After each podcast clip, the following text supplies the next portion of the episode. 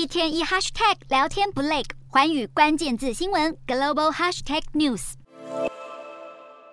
美国首席防疫专家佛奇预计在今年底退休。他二十二号在白宫举行了最后一场媒体简报会。今年八十一岁的佛奇在政府部门服务超过五十年，协助打击过艾滋病毒、伊波拉跟兹卡病毒等等一系列棘手挑战。他在卸任前为大众留下的最后一则公开讯息，依旧是别忘了接种疫苗跟加强剂，尽心尽力的呼吁疫苗安全有效性都已经得到验证。美国 CDC 发布的一份报告，涵盖超过三十六万人提供的第一手证据，证明辉瑞跟莫德纳的新版新冠疫苗能提供比原版疫苗更好的保护力。研究比较了次世代疫苗跟原版疫苗的效力，当接种间隔时间在八个月以上，十八到四十九岁的群体，次世代疫苗相对效力有百分之五十六，五十到六十四岁有百分之四十八，而六十五岁以上有百分之四十三。不过病毒株的演变千变万化，全球各国在解封后感染数也是时高时低，像是南韩近日的单日新增确诊就突破了七万例。这份疫苗研究的作者警告，研究结论无法推展到未来出现的新变种株上，大众还是要随时警觉防疫。